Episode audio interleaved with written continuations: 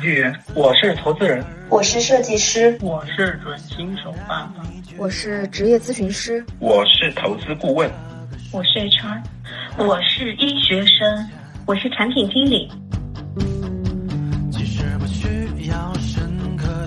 听众朋友们，大家好，欢迎收听《走进一百个职业》，我是艾菲，我是千金。这是一档介绍一百个不同职业的节目，我们每个月会选择一个职业。与这个领域的嘉宾进行对话。如果你喜欢我们的节目，欢迎点赞、留言、分享与订阅我们的频道。谢谢大家的支持。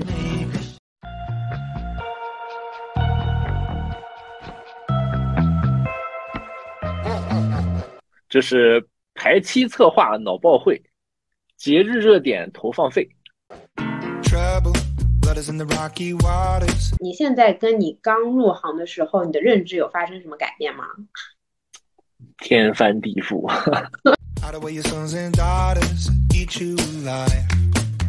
你的内容是你的核心的一个产品力，产品力永远永远是你最大的抓手，用户觉得好才是真的好，对吧？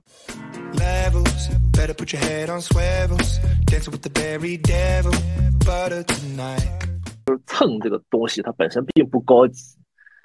你的目标应该是，你应该是原创一个热点啊。皮佑这样级别的网网红啊，他这一条广告大概是一个什么样的费用呢？嗯，在不接受定制的情况下，要五十万左右的费用。而如果你想要达成一条定制视频的话，那费用可能需要一两百万。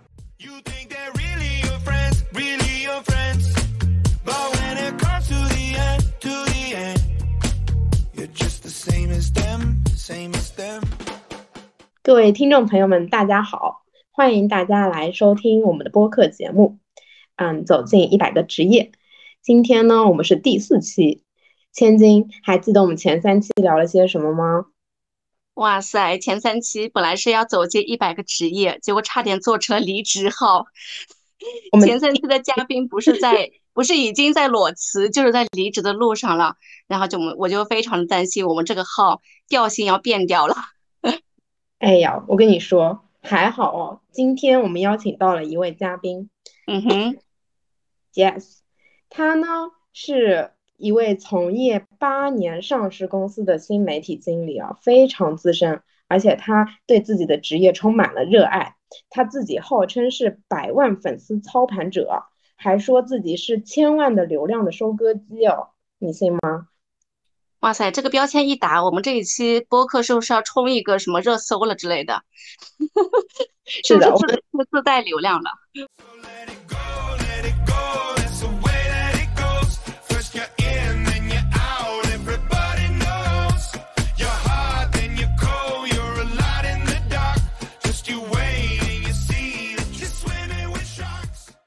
我们赶紧请他来介绍一下自己，这一期能不能爆火就看他了。好的，有请杰斯。嗯，大家好，大家好。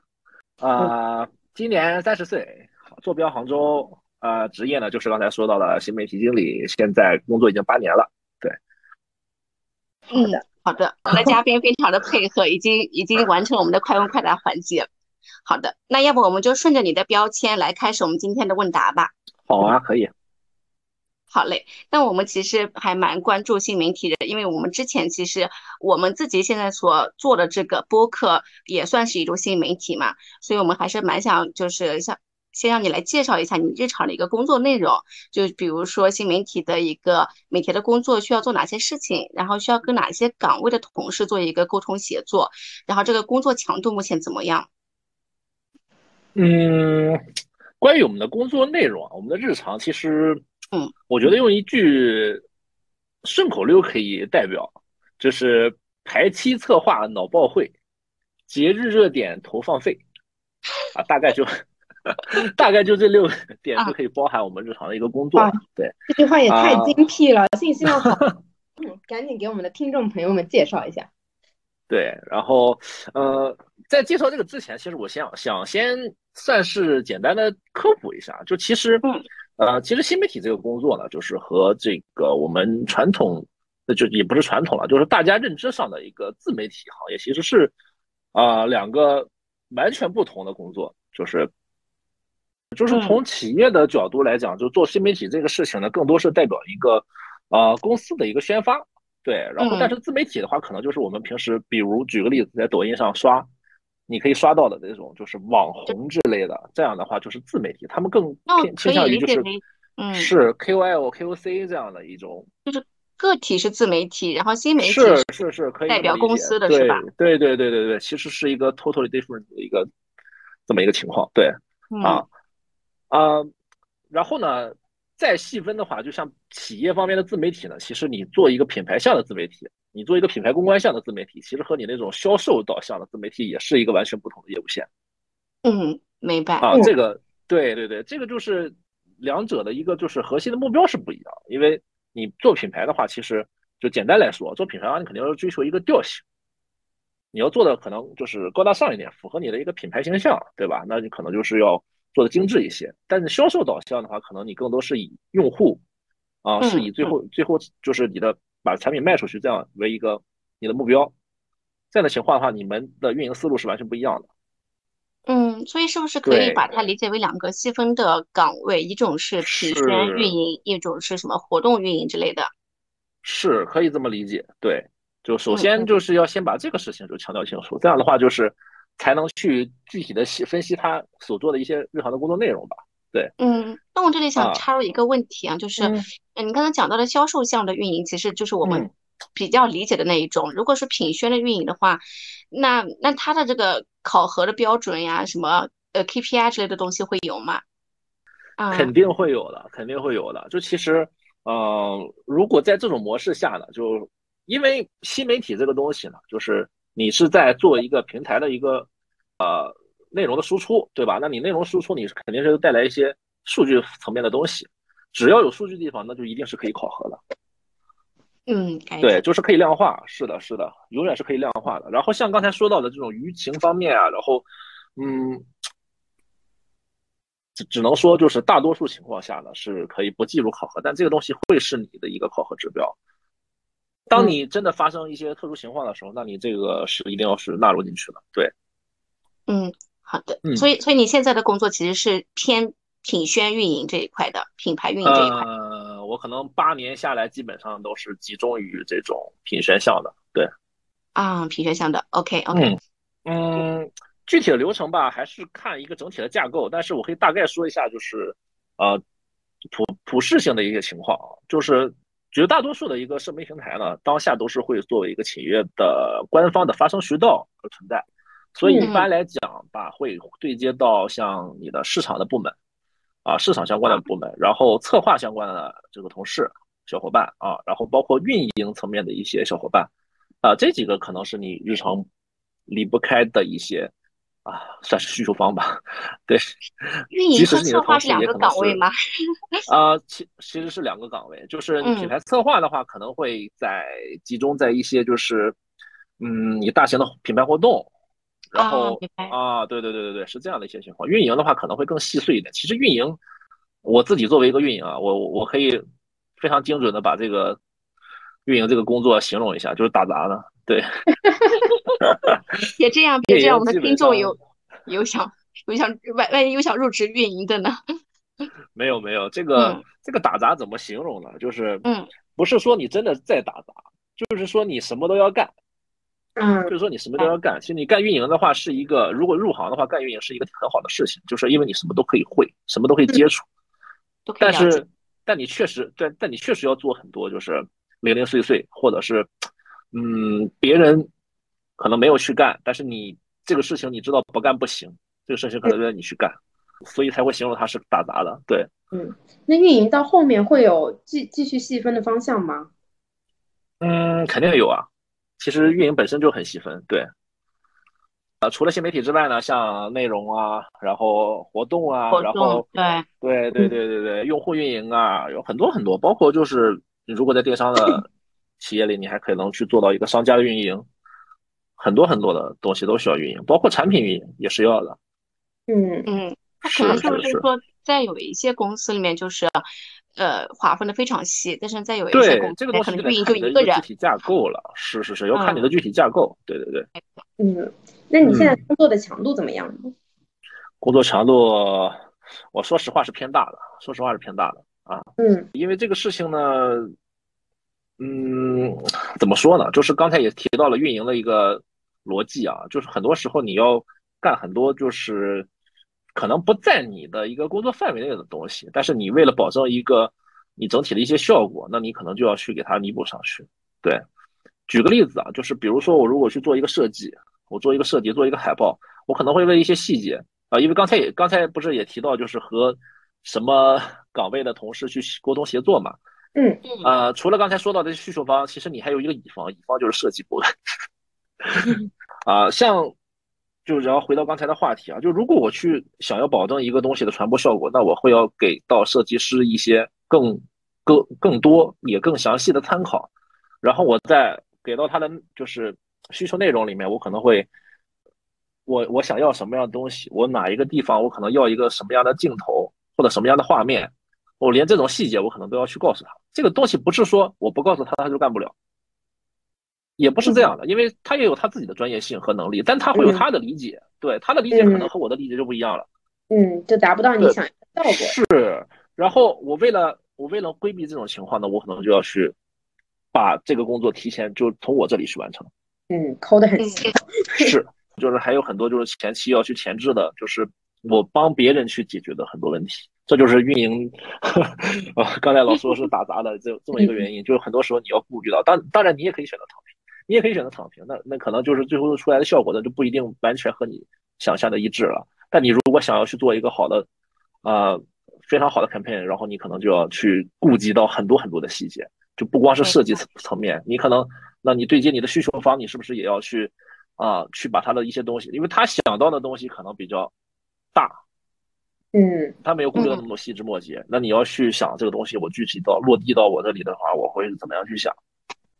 嗯，那听下来，感觉作为一个专业的新媒体人，他其实需要具备很多的综合能力。你可以帮我们总结一下，对于那些想入行新媒体人的人，他们需要具备哪些软技能和硬技能吗？呃，软技能是这样的，我觉得就这个事情，如果回归它这个底层逻辑啊，我觉得会是，首先你要有一个比较好的、良好的文案能力啊，这个是必须的啊。对，然后呢，你要有一个良好的审美能力，那这个也是必须的，因为你，呃，哦，这个其实算是这些算是硬性的能力了，不算软性的。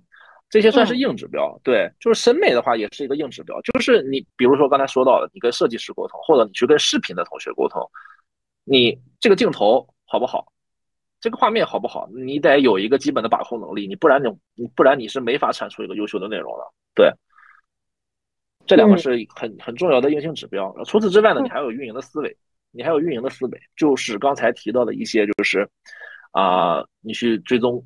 追踪那个事情落地的效果，包括就是你要前置的一些工作，就是怎么去把这个东西做好，这些都是运营的思维。嗯，对，甚至是用户喜欢什么，这些都是运营的思维，你是要具备的。对，你要有，就是用户如果喜欢什么，我就去做什么，这就是一个很基础的运营思维。对，嗯嗯，然后除此之外还有几点啊，就比如说你新媒体的工具的一个熟练度，那这个东西肯定你要熟练掌握的，不然的话。你弄不出来，那肯定是不行的。还有就是，还有一个很重要的东西，就是你要对平台的规则需要有一个很深的理解。对，现在新媒体会要要用的哪些工具呀？是不是什么秀米呀、那种图文的、视频的都要会？呃、其实秀米其实蛮老了，现在有很多就是 新的。对对对对对，嗯，秀米我们一开始肯定都是从秀米用起的嘛，但是现在有很多很多。非常新颖，而且非常功能非常强大的平台，然后这些的平台都是要去掌握的，比如比如 E Two，嗯，啊，是它是 GQ 的那个就官方的那种合作平台，对，GQ 实验室是吧？是的，是的，是的，是功能非常强大的，这个这些你都是要去做一个熟练的掌握的啊，包括视频的剪辑这些东西，就是你做不好，那肯定就你影响你日常的一个工作效率嘛，对吧？嗯嗯，明白。听下来，嗯新媒体人他的综合的要求真的好高呀。对啊，对你还要规对平台的规则有很深的理解，因为每个平台其实规则是完全不一样的。嗯，比如说你在抖音发的发的东西，你在小红书上一定能火吗？那大多数时候是不可能的。是用户群体就不一样，平台的规则也不一样。你在抖音上发的文案，你能去 copy 到小红书吗？那肯定是不行的。小红书你要说啊，家人们谁懂啊？直接暴风吸入是吧？你你在抖音上，你可能就就相对来会随意一点。对，嗯啊，明白。所以我感觉就是以前说人人都是自媒体，感觉这个自媒体是门槛非常高，但是其实可能真的如果做精的话，也是需要一定的就是专业和能力的。对，那我如果自己注册账号嘛，那确实我就是一个自媒体了，那 对吧？但是我能做到五百粉丝和做五百万粉丝，那是完全不同的概念，对吧？嗯，get 啊，可以大概跟你们说一下，就是嗯，也因为这也不算是一个机密，就比如像比如说像皮佑这样级别的网网红啊，他接一条广告大概是一个什么样的费用呢？嗯，呃，在不接受定制的情况下，嗯，啊。只会露出一个，就他一般的短视频，就就只在抖音平台啊，在短视频可能就是，呃一两分钟这样的一个时长，或者两三分钟这样的时长，但它里面可能有一个十到二十秒的口播，就是我们日常会刷到的那种，比如说刷到什么得物啊，刷到什么啊淘宝啊这样的一些很短的口播，它不接受定制啊，就是你不能在脚本里去掺杂任何就是你的指导意见。他说到什么，他想说到哪就说到哪。这种情况下要五十万左右的费用，而如果你想要达成一条定制视频的话，那费用可能需要一两百万。哇，问一下这个人的粉丝量多少呀？他两两三千万粉丝吧。两三千万还蛮高的，他是全平台加起来吗？没有，抖音单平台对。哇，皮佑啊，因为你们是女生嘛，你们可能不知道，就是他是一个。呃，以前玩机车玩火的一个一个，对我之前看到他的机车还蛮，对对对对对对对，就挺还挺帅的，啊，反正就是算是非常头部的网红，他就是差不多是这个水平。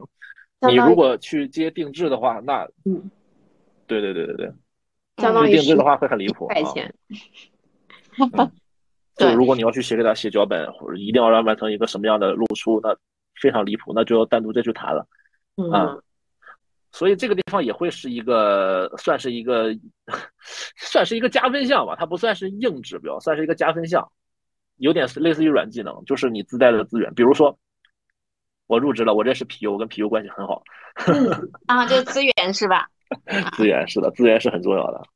嗯，明白。嗯，哎，那我想问下一个问题啊，就你刚才也讲到，也提到很多次抖音啊、小红书嘛，嗯，那你觉得现在就是新媒体行业，嗯，我们之前可能是更倾向于，比如像微信公众号，我看到你之前的工作里面，其实也是主要像 GQ 实验室那样去发这个微信公众号的一些图文、一些评选的一些推文，那有想往视频转吗？因为我感觉现在其实大家的更多的时间，其实现在已经在抖音或者视频号这样子的，呃，视频的。这样一个赛道了，嗯，这个怎么说呢？就我觉得，首先啊，图文是永远有它一个存在的价值，呃，永远离不开，就是就文字是最基础的嘛，文字是最底层的逻辑，你永远离不开这个东西。这个东西是，那你即使你就不去做这个做这个平台，你掌握这个技能也是，就走到哪里都有用的，对吧？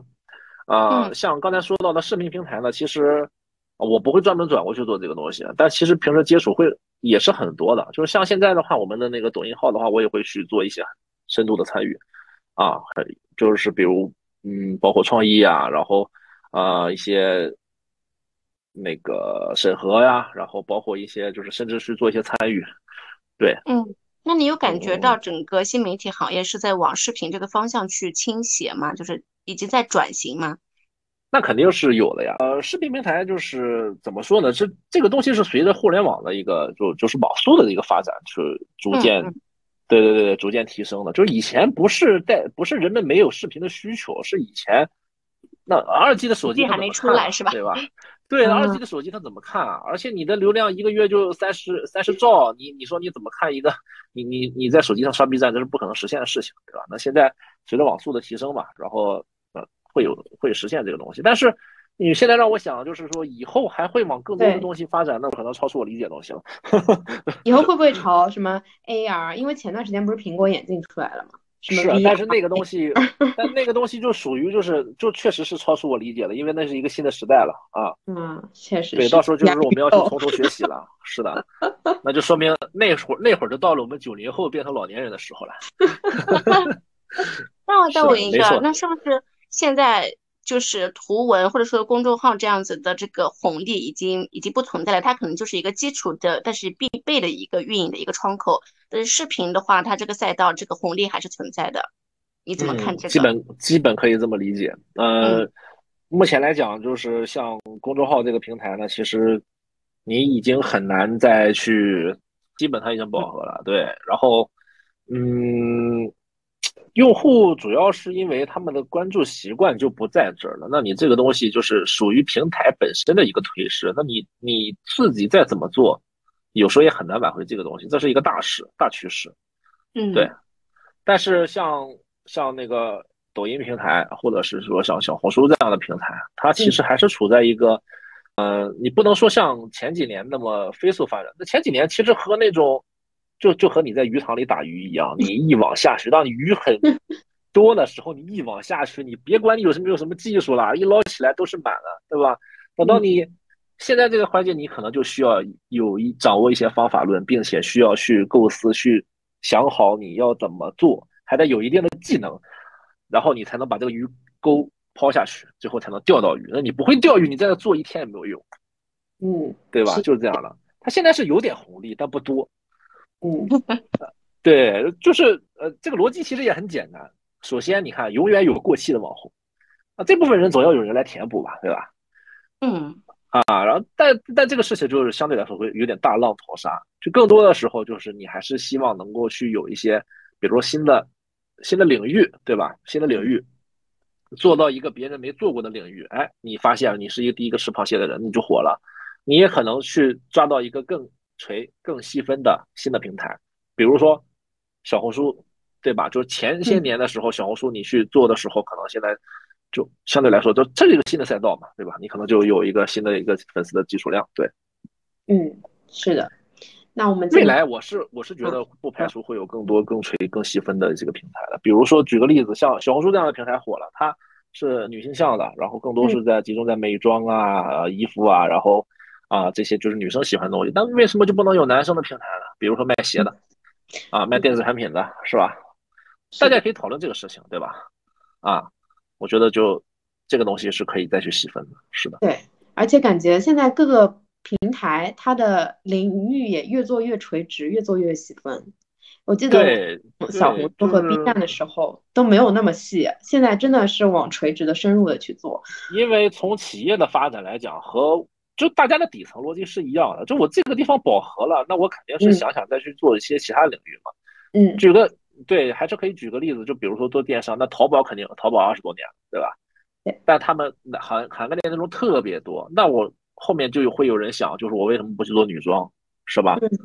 啊，后面就会有人想，就是像像那些蘑菇街呀，然后那个唯品会啊这些，他就会专门做女装。那像京东，他就会去做数码的产品，嗯，对吧？那得物他就会做鞋。对，都会越来越细分，对，是这样。嗯，也是一个内卷时代，内卷的一个 结果。没错，没错，没错，没错，没错。好的，那我们进入下一个问题啊。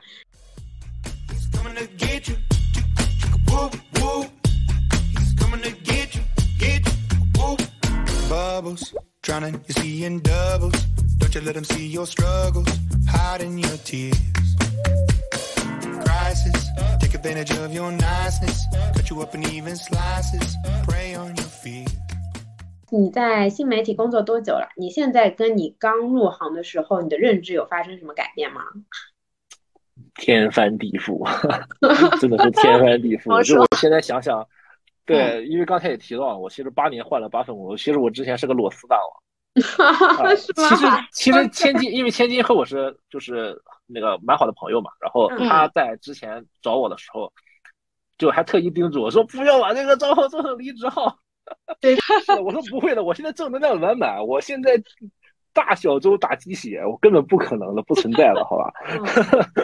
是的，就是其实怎么说呢？这这八年来，为什么刚才说到天翻地覆呢？就是嗯，可能人到三十了吧，会有对自己有些沉淀，然后也包括就是，嗯，以前一直有一个，就我刚入行的时候啊，我刚刚开始工作还不算入行，刚刚开始工作的时候有一个，呃，同事，他年纪蛮大了，那会儿他就已经三十多岁了，然后是以前做记者出身的，就是他懂得很多，了解的也很多，他就跟我说，就人到三十岁左右，其实你就能够对自己的一个能力啊，然后有一个比较清晰的认知。其实，其实我感觉。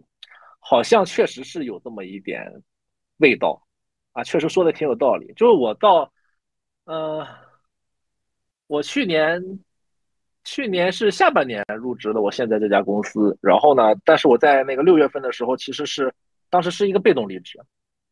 那那家公司只待了不到一个月，然后，嗯，对，其实我是当时在家里六月份的时候，然后到九月份才入职现在现在这家公司。我那三个月时间，我就在沉淀。就是在做这个刚才说到的三十岁的沉淀，就是我其实想了很多东西。当时我包括就是我当时被动离职的时候呢，我其实呃为什么会被动离职呢？其实那家公司当时做的东西是我很感兴趣的东西，然后做起来也挺顺的，包括当时领导也很认可我。但是因为老板的思路是，我反正我说句老实话，就老板的格局是蛮小的，老板的格局是蛮小的，对，都他很多东西他是不理解的。嗯，他他的那个公司呢？嗯，是一个非常有逼格的，做那种像手办、钢铁侠的手办，就是一比一的那种等身玩偶这样子的东西，就很酷的东西。但是他可能更多的时候会把自己做成一个小的工作室，就他始终摆脱不了这种格局的束缚。他不是作为一个企业的发展去规划的，所以有时候他会有这个局限性，所以他会觉得我们这些人薪资就很高，但是带来带不来什么销量，对吧？他不会考虑到就是品牌层面的对逻辑，然后我当时就对于下聊的时候也非常诚恳，我就把这些东西都给他们聊了一遍。我那会儿就觉得，就是我的认知是和和我入行的时候真的是完全颠覆了。我现在会考虑很多，就是可能就跳脱出来考虑的一些事情，就可能格局会大一点啊。嗯，那你就比如说大学刚毕业是二十二岁嘛？二十二岁的时候，你刚进新媒体的时候，你是把它。你你是一个什么认知？然后三十岁的时候，你在做可能是同样的一个呃同样的一份职业，但是就是感受是不一样的，是不？就是二十二岁和三十岁分别是什么样子的？嗯，二十二岁的时候只是想找一份自己喜欢干的工作，然后不要太卷，就很简单很 基础的。就大家毕业的时候可能都是像我这样一个懵懵懂懂的状态啊，找一份就是那能干的。就不光要能糊口，还要干的自己干的舒服一点。对，嗯，认同。所以后来为什么对？所以后来为什么反复离职呢？嗯，其实呃，先说一下，就是我在这八年里，就就八份工作，其实是有三年是在五百强度过的，然后有一年是在上市公司度过的，然后还待过三家独角兽。就其实我待过的企业没有一家是，没有一家是小的，除了除了之前待了一个月那家啊，它可能算比较小。对，啊，就没有待过一家小公司。但是呢，就是，嗯，说实话，很多时候呢，也并不是说就是我主动的去，啊，因因为我的问题就是就是，啊，我不想干了，或者是说，我觉得这工作就我能我的能力是不支撑了。其实不是因为这样的原因，更多的时候呢，会是出于年轻人的一个执念吧。因为我一开始是从爱好入行了现在的工作，那我会觉得就是我是有一个追求的。我会希望在一些，啊，比如说我产出的内容，那我需要是让我自己，首先是需要让我自己满意，嗯。嗯，然后可能才是让我的领导满意，嗯，啊，可能在最后可能才是就是从企业的角度再去思考这件事情，但现在可能我会把这些先后顺序去调换一下，我可能先会去考虑就是这个东西的效果，然后再去考虑自己满意还是领导满意。是的，是的，这个是很重要的一个，就是当你的出发点不同，你的目标不同，你会产出完全不一样的结果。会把以前就是年轻时候的那种热爱先往边上放一放，是不是这样的感觉？是因为这个工作这个东西，它本身首先是一份工作，然后才是你的东西。它它是你的事业，但它不是你的全部啊。那如果说现在我开了一家公司，那确实啊，那就是我想要干什么，那我就我干什么。但是从工作的角度来说，这不对的。那应该是，啊，你的企业需要发展到什么程度，它的目标是什么？呢你才去遵循遵遵循它去完成你的目标，对吧？嗯，这才是正确的一个思路。对，以及呢，就是就除此之外啊，你需要就是以前你年轻的时候，你不光是你的出发点不同，你其实你的过程你也没有思考清楚，就是我该如何去达成我的目标。嗯，大家面试的时候肯定会有一个，就就 HR 可能都会跟你聊一个问题，就是你的职业规划是什么？你可能会有一个职业规划，你你比如说，我随便举个例子，我我想三年内干到那个啊，干到经经理经理岗位，那 HR 可能会问你说，那你怎么做呢？你有没有想过你怎么做？其实年轻的时候你是没想过，年轻的时候你是没想到这么细致，就你可能想过，对你可能想过，但你没有想的那么细。其实这个东西呢，你是需要就是，你需要首先你需要工作日日常工作的一个经验的积累，然后你需要像刚才说到的这种，你有一个对于职业发展的一个沉淀，你才能想明白很多事情。但这个时候你在你在一开始工作的时候你是不理解的，很多时候你会想，啊，领导为什么让我干这个啊？啊，我受不了啦，然后你就不干了。问一个问题，这也是我们的清单里面的一个问题，就是因为你不是说你刚才也是从爱好过来的嘛，其实是有一点，我和你是有点感感同身受的。但是在我们做运营的过程中，你肯定有一个东西是完全免不了的，就是蹭热点。就是你会在就比如说你的工作过程中会被要求什么蹭热点嘛，然后起一些非常非常标题的一些标题的呃，就是标题党吸引别人嘛。会有这类的行为吗？这个其实我觉得很正常，我并不排斥这个事情。我其实我并不排斥这个事情，就是嗯，就是这个东西是这样的，就是你的呃，你应该具备一个营销的思维，就是刚才说到的运营的思维，就是你你为什么会和我们想的不一样？就是你你还是你你可能基于一些自媒体的一个逻辑，就是我想发什么我发什么。但是从营销的逻辑来讲，你只要你是在做品牌公关的，你都离不开热度，对吧？对，那蹭热度的最简单方式就是蹭热点了，对吧？那你做这个事情其实是顺理成章的。但是啊，但是要说一件什么什么事情呢？就是蹭这个东西它本身并不高级，你的目标应该是你应该是原创一个热点了，这肯定是你的目标，对吧？但是原创一个热点这个事情呢，它没有那么好实现了。但是你应该是向着这个去努力了，你应该哪天把蹭变成了。哎，变成了创作，那就可能好一点。对，或者是你蹭也要蹭的最好嘛。你蹭，你可以是蹭的最快的那个，你也可以是蹭的最好的那个。这也是一种，这都是同样是考验品牌策划的能力，都是就是做营销必须要去具备的一些能力。我其实一开始就不排斥这个事情，这就是这你这是你该干的活，这是你该干的活。对，有道理哦，提供了一个跟我们很不一样的视角。像我说的这种。标签啊，然后标题啊什么，你就多搞搞。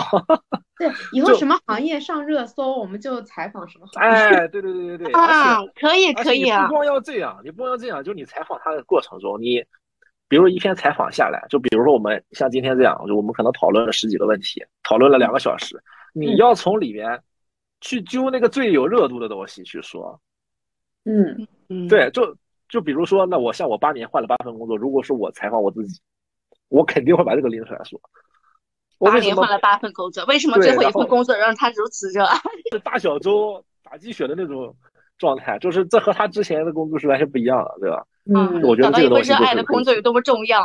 是是是是是，就是你应该把这些东西就拎出来。就其实啊，其实这里我就想问了，所以这第八份工作让你如此疯狂热爱，成为那个工作狂的原因是什么呢？其实也很简单。就我其实一直会强调，就是一个事情的底层逻辑是什么？我觉得这个东西是最需要抓住的。嗯，现在的底层逻辑就是，我在这里可以做出价值。啊，你什么时候最有成就感？你什么时候最有成就感？对，就当然是你做出爆款的时候。对，反过来，如果效果差，或者是尤其是什么时情况呢？就是就是我前面几有几份工作，中间有几份工作的离职原因，就当你走在错误的道路上的时候，这种时候是非常下头的。很难接受，就怎么用力都感觉出不了结果，对吧？甚至有时候就你明知道这个是错的，就因为刚才其实讲到的，刚才我讲到的是一个就是年轻人他他做的不好的地方，就是他有很多东西他没想明白，但是也有很多事情不是年轻人犯的错呀，也有很多事情是他的工作有问题。嗯，就当这个当这个公司他的老板就是没有思考好，或者是说有人知道这个是错的，但是为了卷，为了。达成一些就日常的一个 KPI，因为你你总得有东西在做吧，对吧？啊，你总得有事情。但是当一个公司的业务它本身就在本身就没有什么起色，甚至是在下行的时候。他这个时候，他更要做一些就是乱七八糟的事情，对。那就是说，如果经历过这样子的，就是工作经历，经历过什么，做过以前以前以前做过一些乱七八糟的运营工作，然后找到了一份这样子能够做出爆款，并且让自己感觉成就感非常足的工作，其实也是很幸运，很想就是很珍惜这份工作，是不？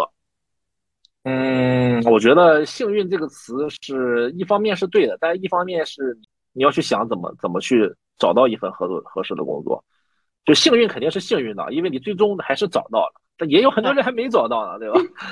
啊，但你要去做这个努力嘛。就是我之前换这么多份工作，就是也和这个有有关嘛。那我最后我是希望，肯定是希望去换到一份好的工作。那我在中间会去不断的去，不断的去总结自己的一个不好的也好，坏的也好，这样的经验教训，然后我去以此来去引导我下一次的一个。找工作的目标，最终才能选定一个，就是比如说我一个合适的行业，对吧？那我跟领导的面试的时候，我怎么沟通？我不光能他问我呀，我也可以问他呀。面试是一个双向选择的事情，对吧？问他的那个部门的东西，还有他的一个思路怎么样？我还可以观察他这个人啊，他这个人有没有东西？你在面试时候其实一眼就看出来。会不会只会 PUA？对，你在面试时候一眼就看出来了。就像我现在老板啊，他其他其实是能力很强的人，嗯，能力很强的人，他甚至能有的时候在我。就我自问我我的创意能力或者是一些基本功什么的啊都很扎实的，甚至是就可以算是比较优秀的那一批。但是他有的时候还能给我提出更新的、更好的、更拔高的东西。对，对，就是这个东西。其实面试的时候我们就能聊出来，就是聊面试的时候他也很有梗，他会跟我聊那种就是 就互联网比较比较有意思的东西，就其实是不符合他年龄的，因为他也三十多岁了嘛，孩子都上小学了啊。对，别这样。不要歧视三十多岁的。哎呀，我们自己也是三三十多岁，我指的三十多岁三十五、三十岁加以上的同学呢。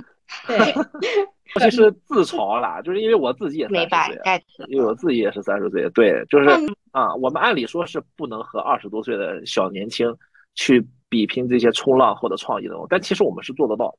对，要相信自己啊。是的，因为这这个其实这个其实并不是。让大家觉得不好，其实我们是在也对，其实还是在鼓励大家，因为你只要你想去做，或者是你有这个专业性的话，你其实是可以做到的。嗯，那您刚才提到了一个爆款嘛，就是我想，其实我想蛮想问一下的，就是就新媒体行业它的产出的价值到底如何量化？是不是说做出一个爆款就是，呃，就是可以量化的一个标准？嗯，其实刚才前面也提到了一些东西嘛，就是。每个平台有每个平台的一些数据去考核你了，你只要有数据的地方就一定是可以量化的。你这个东西虽然不能完全的去体现你产出的内容的一个价值，因为因为我们这个东西毕竟是新媒体这个东西，毕竟它是存在一些主主主观判断的。因为品牌创意它有所谓好和不好，那也无所谓好和不好，好和不好不就取决于用户和老板 的想法吗？对吧？老板觉得好，那就是好。但老板觉得好呢，其实他并不一定是真的好的。用户觉得好才是真的好，对吧？用户买不买单？对。但有些像刚才说到的，就是错误的、错误的道路，就可能是老板觉得他觉得好就行，那其实用户又不觉得好，嗯，是吧？向上，向上管理。是是是是，这个东西说起来就有点嚣张口令，但是逻辑应该是大家能听得明白的啊。其实，像刚才说到这个爆款的东西了，就是。爆款无非就是你的嗯点赞啊，然后什么阅读量啊，就像公众号的话，你阅读量、点赞这些东西，好，你的评论评论区是吧？这些东西都是可以去考核的，转发啊，对吧？然后像抖音这样的话也一样嘛，有这些指标，你就去考核下就好了呀。嗯，那现在你们这个行业目前做的最好的是哪些公司啊？以及它带来的职业的回报是怎么样的？嗯，做的最好的，如果偏自媒体的。几个账号的话，像 GQ 啊，呃，我最喜欢的其实是局部局部气候，然后局部气候，然后局部气候是吧？对啊，你们你们有看过这个公众号吗？没有哎，回头你也可以发给我们，然后我们在评论区推给我们的观众。对，局部气候调查组是一个非常好的、非常优秀的公众号。对，啊，然后除此之外，我还会还比较喜欢小声 BB。啊，明白，我这个我看过。对对对，像 B B，还有像 B B 星球这样的，就是就是会挺很有趣的一些，就是可能是更直男的一些账号。对，啊，这是可能我觉得就是做的比较好的几个自媒体账号。然后像像网易的网易的三三啊，然后浪浪潮工作室啊，也还是做的不错的，也还是做的不错的啊。然后像新石像啊，然后万文一生活啊，这些也都是就是不错的情感账号。对，这几个可能这些可能更偏向于自媒体。然后呢，像企业的账号来讲的话，就是嗯，像蕉内就是品牌层面啊，蕉内啊、丁香医生啊，都做的是蛮好的。蕉内的交互特别牛逼，就是是那种就是每天看了都觉得我靠，是主要是交互牛逼，就是啊，就是你不光这个东西啊，就是刚才说到的这个平台的一些编辑器，就是你不光有时候你要想得到，你还要能给它实现出来。嗯，嗯，这个就这个确实挺牛逼的。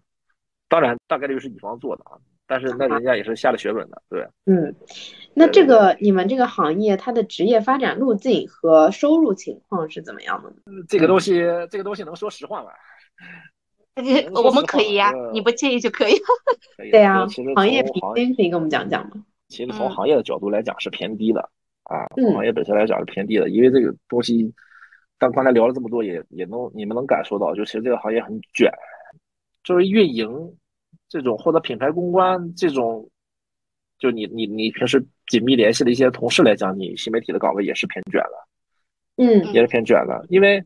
啊，举一些简单的例子。首先呢，很多公司很多公司根本就不需要新媒体，或者是老板意识不到，或者是说就是没必要。嗯，因为做品牌，对，因为做品宣，有些企业它不需要做，很多企业它不需要这个，很多上市级别的企业它也不需要这个，让人事让 HR 就然后或者让行政去代笔一下就可以了，发发内宣过了嘛。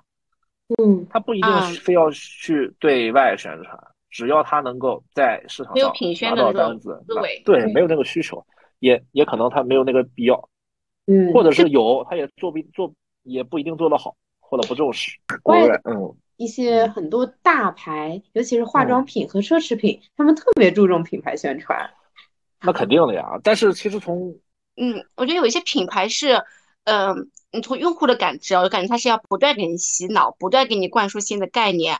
让你去接受它的一些，对，这就是品牌的外溢的价值，公关的作用，对，这是品牌公关的作用啊。它有一些传统行业，它可能就觉着我就是一个去生产实实在在的一个产品。所以这个事情就是，企业的发展和领导的老板的格局，这些东西都是任重道远的事情，它不是那么快就一蹴而就的啊。做品牌，做品牌和公关一定有它存在的意义，而且为什么这东西这么花钱呢？你像你刚才提到的这种国外的厂商，他会喜欢把大钱砸到这里，嗯，他们做的很专业，做的很牛逼，嗯，我们经常能看到那种就是大牌的一些啊 TVC，然后大牌的 campaign，然后非常非常的厉害，就直接刷爆。但是这东西都是有业内顶级的广告公司去支持，然后无无数人、无数顶尖媒体广告人的一些创意，然后加上落地。全部都是这样的一个状态去实现的，但国内的很多企业，你是你既没有那个认知，也没有那个费用，就经费去支撑，对吧？你没那个预算，是不是？他找一份找一份工作之前，其实也要非常摸清楚这家公司他有没有这个基因，或者说有这个文化，要去做这个品宣。其实你除了了了解领导，你还要跟他聊这个企业的一些发展，嗯，你要跟他聊。我们未来的一个目标，我们我们部门在里面发挥了什么这样的，就承担了怎么样的作用，未来会怎么样，都是你要聊的。这些东西你都是一定要去聊聊清楚的，不然的话，最后你就可能你进去以后一个月，你发现这根本就不是我想要的工作，不就这样的状态吗？或者是，当然也有更倒霉的，就比如说你进去干了三个月，然后你发现，我靠，变天了，突然哪里空降来一个领导，嗯，完了，嗯，业务全部变掉了。这也是有可能的，嗯嗯，那我们收入还没有说 啊，收入没有说，对啊，对对对，收入还没有说，啊，就有点跑偏了，就就是行业来讲还是说偏低的，因为刚才也说到这个情况就是很卷，然后你的岗位就是市面上的岗位也不是特别多，嗯，啊，你很多很多公司它是没有没有这样的岗位了，还有就是像啊，比如说像那个 MCN 这样的一些就是或者广告公司这样，他们有需求。他们有需求，可能需求还不不少，岗位还不少，但是这样的企业，它本来就是靠卷制胜啊，所以他给的工资也会很低啊，会远低于你的预期。会远低于甚至远低于前几年的一个行情。那那对于假设刚入行、新入行的这个初级岗位，在上海这样一个城市，它的一个收入大概是在多少呢？能给个具体的数字吗？我确实没有，我我确实没有，我因为我是这样的，我没有特别去关注上海的一个情况。但是像我之前招过的几个实习生，就在杭州这边啊，可能会就是在六六六七 K 的样子，这算是已经给他挺高的，算是已经给他挺高。但上海的话可能会，上海的话可能会更高一点，因为我之前。呃，我去年头也有考虑过看看上海的机会嘛，就是我在我离职那段时间啊，嗯，呃，我观察是上海，首先就是上海的机会比杭州要多很多，就比较头部的一些公司多嘛，主要是，啊，也就会比较认可相关的工作的一个价值，然后薪资的话也会高个，有一定幅度的提升。那可能在上海的话，刚才说到的这个薪资，就是应届生的薪资可能会更高一点，嗯，对，但是。这个归根结底啊，还是取决于你的个人能力。就像刚才说到的一些硬指标，你能不能有哪一方面去，你你你不能指望应届生全部掌握这些东西，但是他总需要有哪些方面特别突出，对吧？比如我刚才我，比如我之前面试的时候，我那个小老弟，他其实文案能力是不行的，很差劲，但是他会有一些运营思维，嗯啊，对对对，包括他会对平台的规则规则有一些的理解，那这我觉得就是一个，他是一个可以去。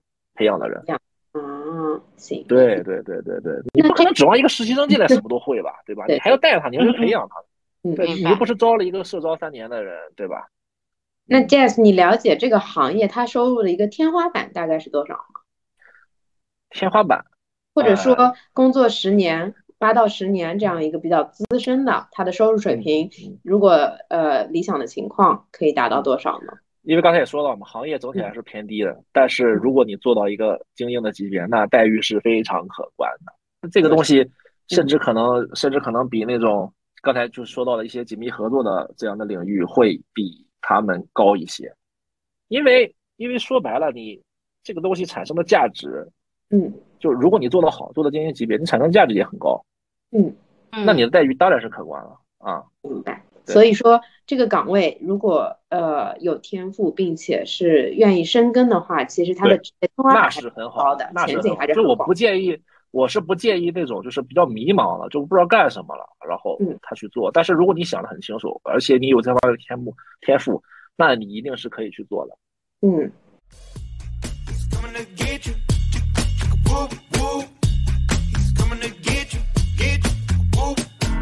Drowning, you're seeing doubles. Don't you let them see your struggles, hiding your tears. Crisis, take advantage of your niceness, cut you up in even slices, prey on your fear. 那现在就是刚才也讲到，就是很多人想应聘这个职业嘛。那现在就是你，因为现在市场行情比较下行嘛，你有了解到就是市场上新媒体的这样子的，就是职位或者说是招聘的一个空位还多吗？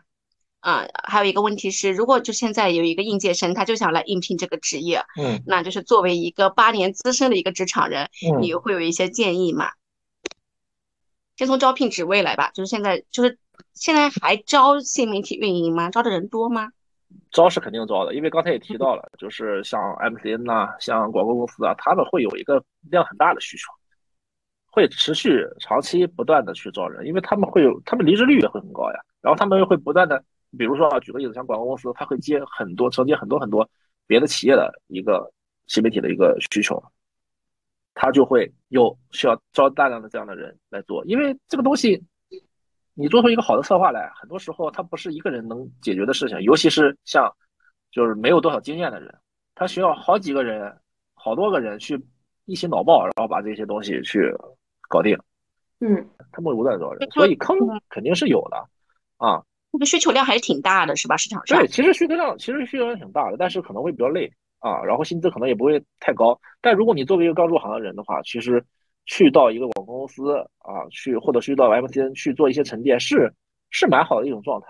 所以，所以我说句老实话，就他们也是抓住了这个东西的，就是 抓不抓住了这部分求业者的一个一个命门吧？啊，嗯嗯，对他们就有就有资本去做这个事情，就有资本去压低你的薪资。因为你需要经验啊，因为你需要经验，你需要去有就你的在你的简简历里写上很牛逼的一个项目的啊项目经验，然后你自己的一些日常的工作经验，你需要这些东西。你需要他开始变成像学徒一样是吧？你就是要一点一点做起。对对对，嗯对。那你刚才有讲到，就是如果一个人来应聘这个职业，就是第一第一你一定要考虑，就是这个公司他有没有想真的真的去做这个品牌运营这个方向，或者说老板有没有这样子的思维？那那还有其他的吗？嗯，比如说就是应聘应聘一个运营，那大公司小公司有没有很大的一些区别？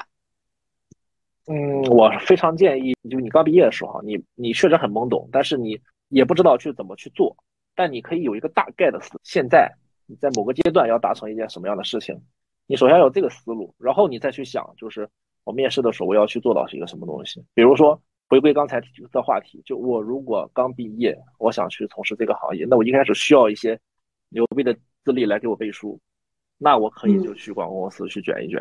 但这个广告公司需要满足一个什么样的要求？就是它平台很大，嗯，它可以接到很多牛逼的项目，这才好嘛，这才有意义嘛，对吧？不然我如果刚去一个小公司，说实话，对你的生就是职业生涯的上升，相对来说啊，路会越走越窄，可以这样理解吗？对，这个这个东西就是反正说的实在点是这样，但是不排除有小公司呢可以做到一些就更全面的事情，就是因为你大公司，你可能就是真正的。像我们以前说的那种螺丝钉，那你可能小公司你可能要做很多很多东西，但是问题是，他到时候能能不能把你的简历增光添彩，那可能就是个问题了。就有的有的时候啊，像就比如说上期说到的，还说到这个筛选简历的问题，那人家可能第一轮就给你 pass 掉了，对吧？对吧？所以这东西是一个最后你的一个选择，生涯的发展的阶段，你要去考虑一个当下最适合你现状的思路。比如你学历高，你可能就考虑的会多一点。是吧？那你学历学历那个没有那么出色，那但你可能能力很出色，那你就要去另辟蹊径，对吧？你要去想一些不同的东西。那如果一个应聘者他可能有一个两难的选择，呃，一个大的广告公司，比如，但是他的薪资可能只有六 k，他只给这么多，经常会遇到的情况，对，该怎么选？会遇到，其实经常会遇到。嗯。其实，呃，像我，像我去年也不是去年了，现在，我现在就有几家公司，其实之前也跟我跟我聊过，包括就是我朋友在创业，有个朋友在创业，他也会跟我聊，就是说要去去想想让我去他那里去管他那边的品牌的业务。嗯，对，但是这个东西就，哎呀，就还是回归到刚才的逻辑上，你要在每个阶段做出一个你自己当下的选择啊，当下适合你的选择。就你觉得时机成不成熟嘛，是吧？你觉得你现在有没有到那个时候啊？你能不能胜任接下来的一个工作，或者是说你还有没有需要再去学习、再去再去发展的东西？那你就要做出不一样的选择。这个东西可能更多时候看你自己，就是别人是很难去帮你走这条路的，因为每个人的情况和每个人的情况和思维都是不一样的啊。嗯。对，关于这一点，我周末正好上课，有听到老师的一个解答，就是，呃，你要看你在你选择哪一个，你未来的路会越走越宽。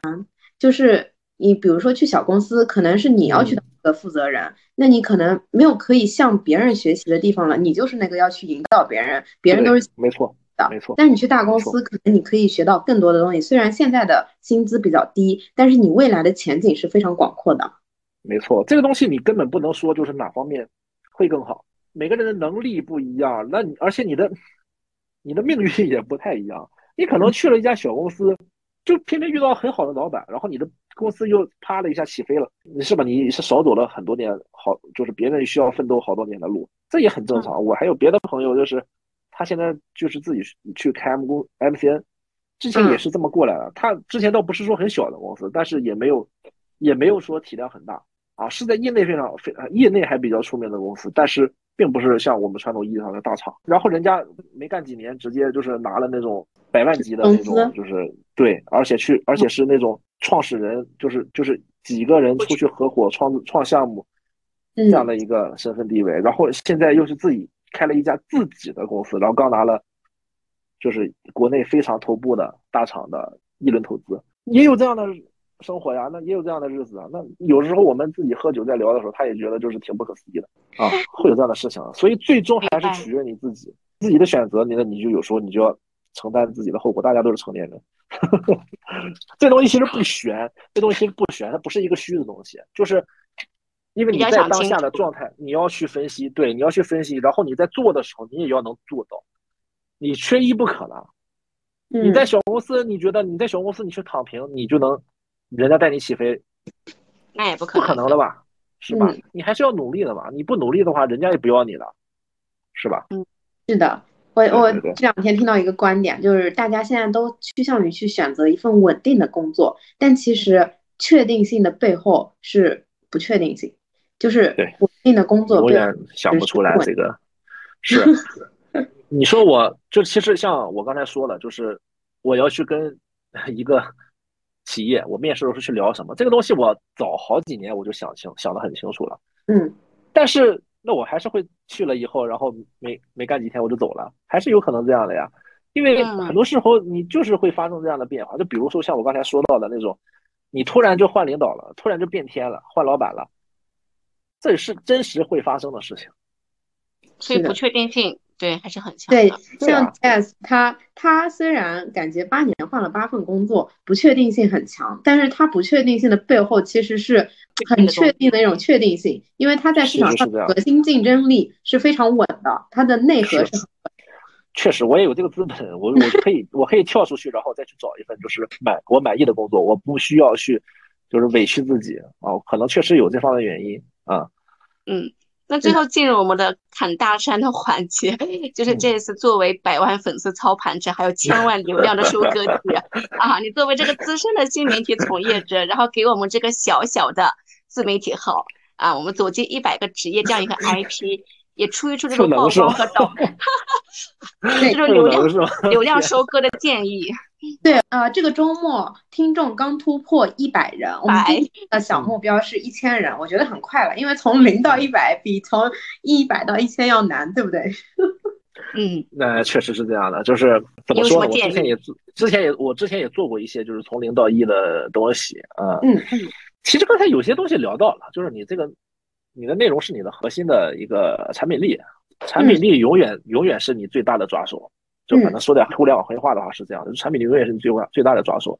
就举个例子，像我现在的账号，就是为什么我们的呃数据可以很好，就是我呃我在这，比如在这半年半年里，有可能有六七篇就是接近于达到十万加的水平，嗯，差不多是这样的一个情况啊，甚至已经到十万加。然后那不光是因为我们创意做得好了，你还得有一个牛逼的产品力去支撑。我们因为我们做摩托车嘛。嗯，然后就是国产的第一，就没有之一的那种，所以就可以有这样的效果。说你的内容，你的内容其实你做自媒体嘛，你的内容就是你的产品，这个东西你是要抓住的，你要有一个优质的内容，就怎么去像刚才说到的采访的一些逻辑的设置，然后最后的一个产出的一个剪辑，这些东西就可能是你的一个产品力，嗯，对吧？及啊，我们的嘉宾像 Jazz 这样的，就是我们的核心产品力之一。核心资源，确实，确实，确实，我也是你的这个产品的一部分嘛。对，你你记得转发给我们的就是潜在阅潜在阅读那个潜在受众。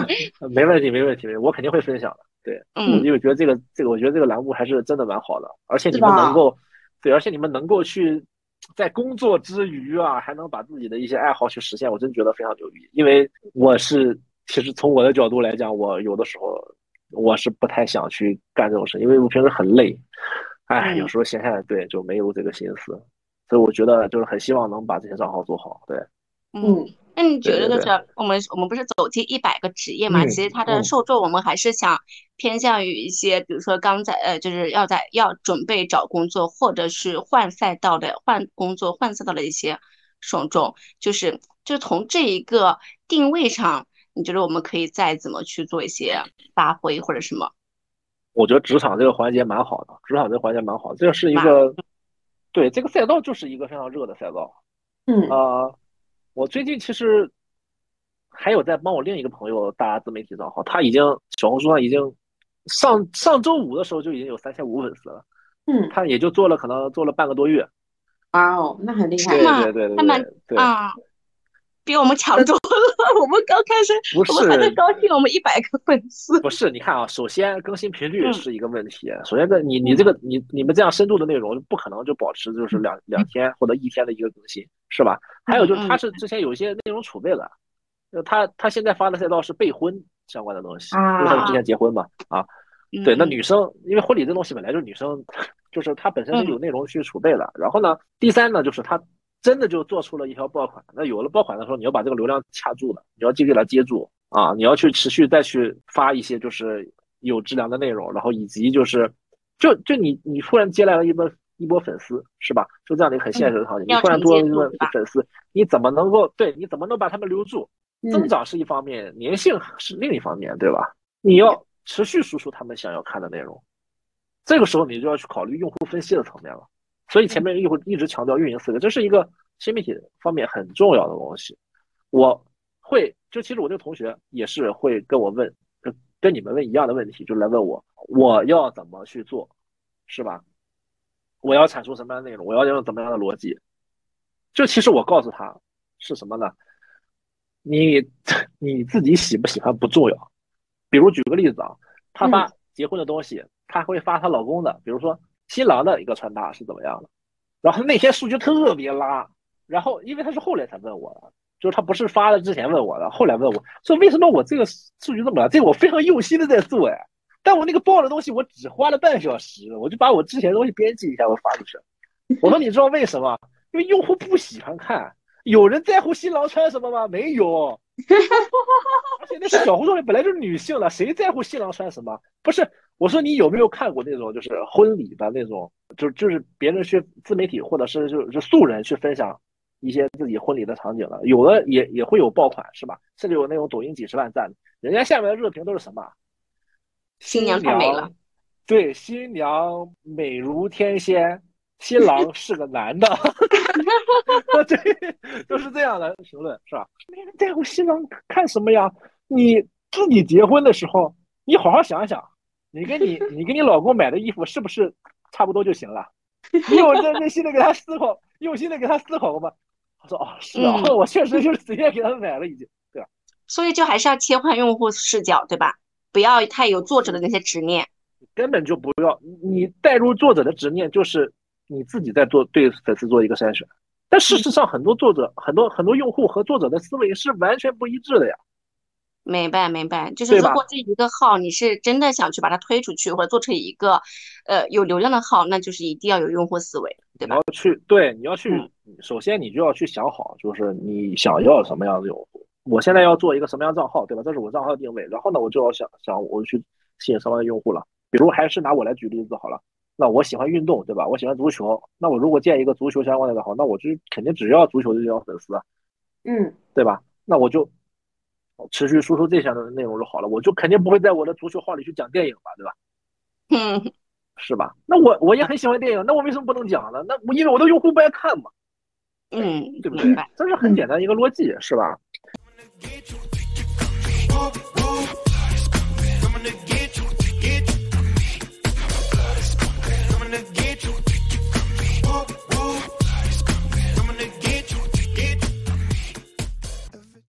行，那我们今天的节目就到这里。各位听众朋友们，如果有什么想法和建议，都欢迎给我们留言，也请啊给予我们关注、点赞和鼓励支持。